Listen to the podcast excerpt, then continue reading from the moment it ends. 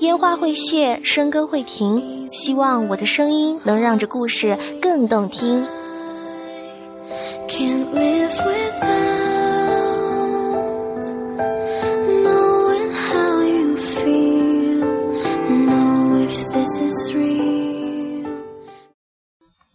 各位听众朋友，你们好，这里是荔枝 FM 幺七三三九二烟花与笙歌电台，我是主播易木兮。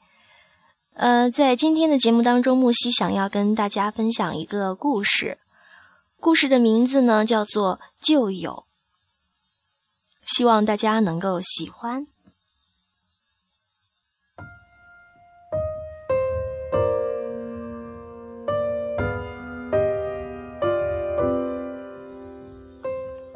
我是在旅行途中遇见这个男生的，那是一片大山里，我背着包走了近半天，才遇见一个村落。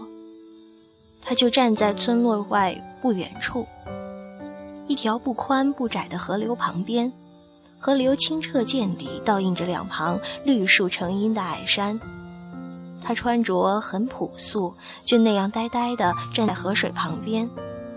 若不是他不小心踩响了脚下的碎石子，我几乎没有意识到他就站在那里，一动不动的，无声无息的。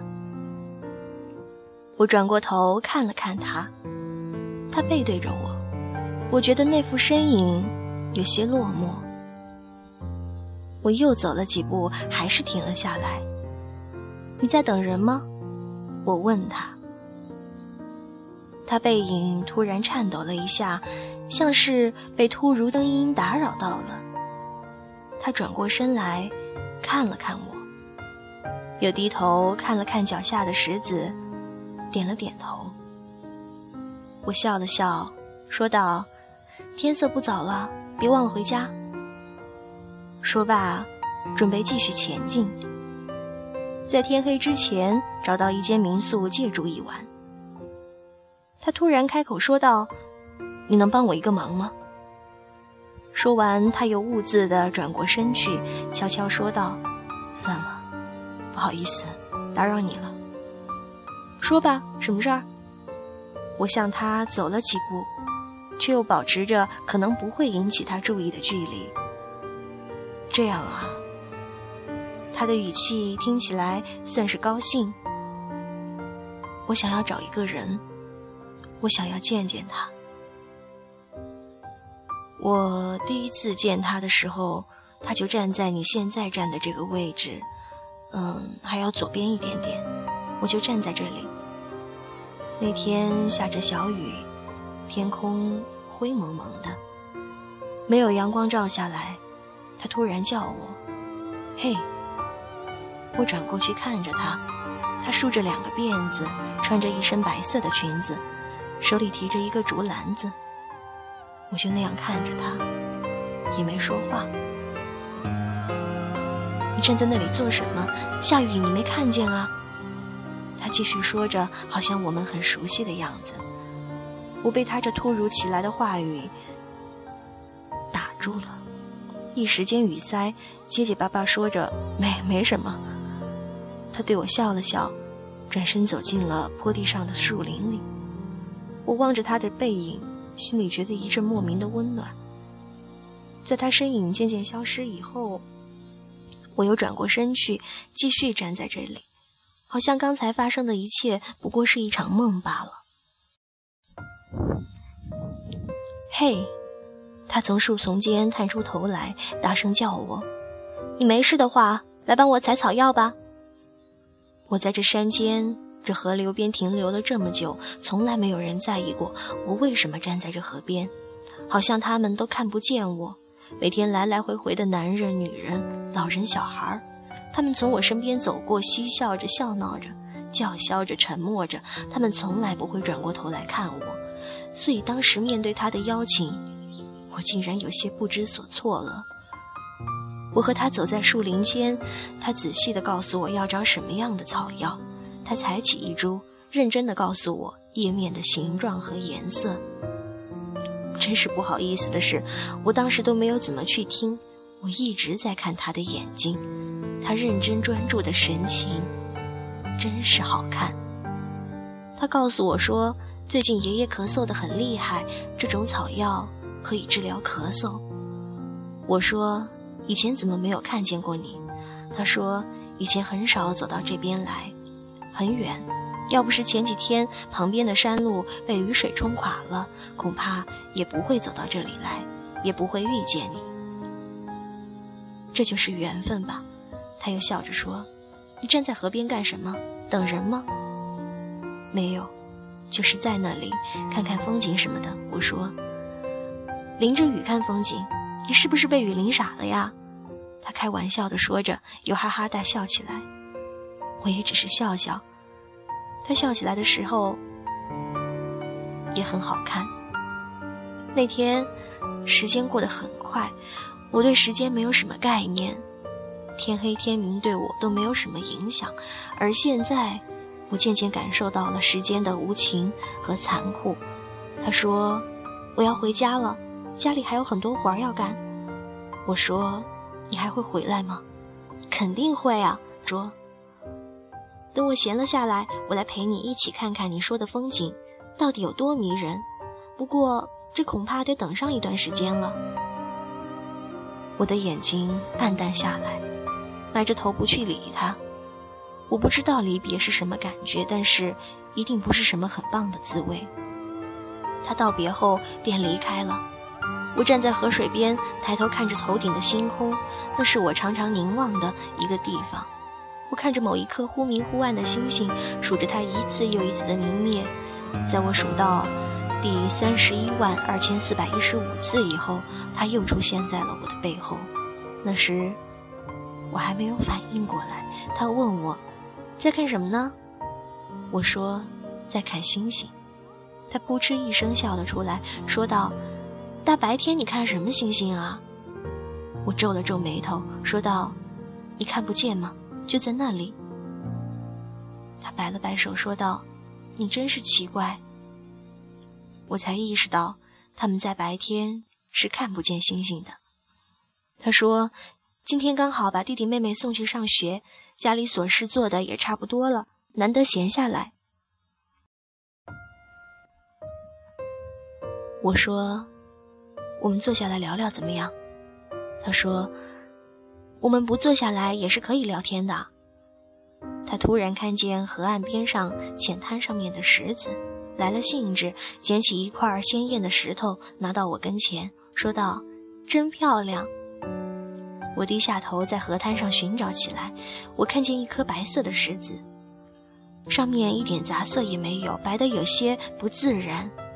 我捡起来放到他手里，我说：“送给你。”他突然脸红了，背过身去，我赶忙道歉，说道：“对不起，我以为你会很喜欢。”他说：“不是，很漂亮，我很喜欢。”那天他突然变得不那么喜欢说话了，他沉默着，微笑着看着我，看着我看着的地方，直到天色暗淡下来。他站起身来说：“我要回家了。”我说：“哦。”他又说：“那我走了。”我问他：“你什么时候再来？”他这一次什么也没说。他的背影在漫天星光中渐行渐远，我突然觉得有点舍不得。可是我不知道该怎么做。那段时间我经历了很多从来没有感受过的经历，那些奇妙的情感在我心底像是扎下了根，一点一点慢慢生长。他们在吸取我身体里的能量，他们让我觉得自己变得不再是自己。我一直计算着时间，我不知道他什么时候会出现，我只有一直数着，没日没夜的，不敢停下来。在见到他的时候，他是哭着朝我跑来的，他的面容因为哭泣而变得特别的滑稽，他抱着我一直哭。那时候我好像应该拍拍他的肩膀，然后。我便轻轻拍了拍他的肩膀，我说：“别哭。”那天他爷爷去世了，他刚好去山上割了猪草回来，他像往常一样朝里屋喊了一声“爷爷”，我回来了。以往，爷爷都会以“哎”作为应答，可是今天屋里格外安静，连饿得暴躁的猪仔们都不再嚷闹了。他去了里屋，看见爷躺在床上一动不动。我一直不明白，这世间生老病死。不都是既定的规律吗？死亡不过是一个终结。我看过了无数的花朵开了又谢，无数的飞蛾出生又陨灭，就连天上的星也会有再也不发光的一天。对于一个人的离开，又有什么好难过的呢？当然，这些话我没有对他说。他哭了很久，终于平静下来。他说。我以后不能常来这里了，爷爷去世了，家里现在只能靠我一个人了。哦，我点了点头。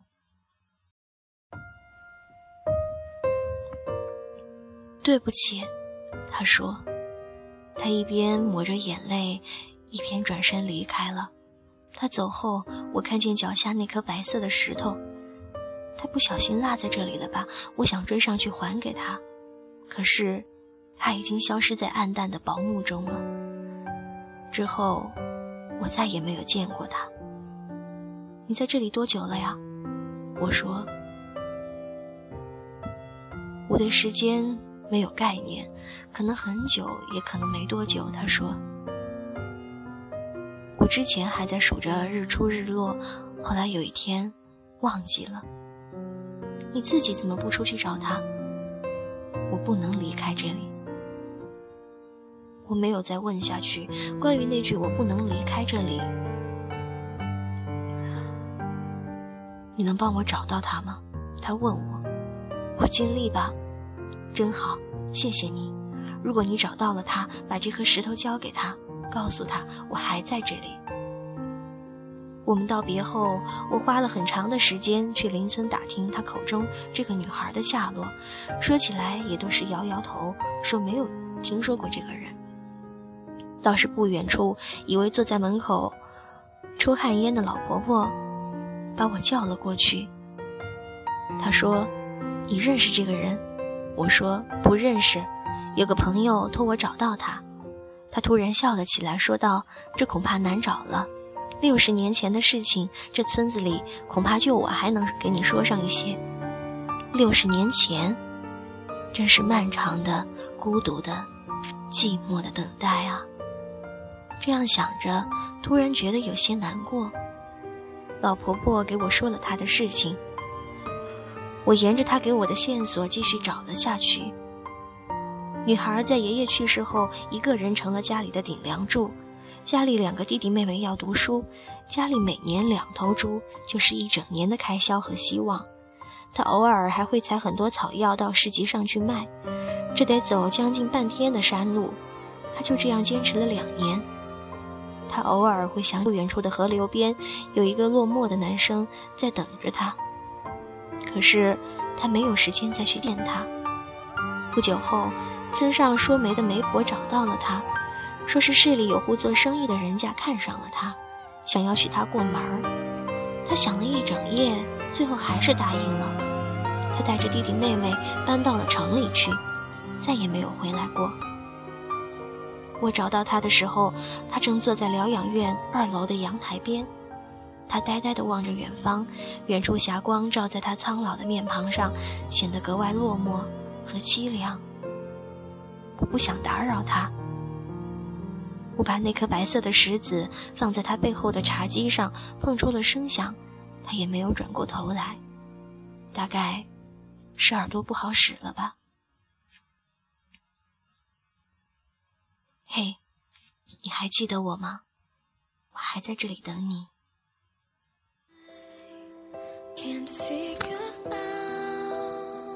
好了，今天的节目到这里就要结束了，感谢大家的收听，我们下期节目再见。